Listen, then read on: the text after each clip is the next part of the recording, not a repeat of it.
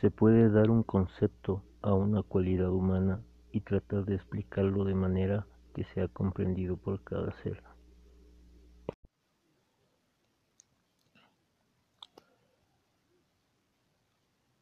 Todos mostramos ante los demás nuestro lado virtuoso,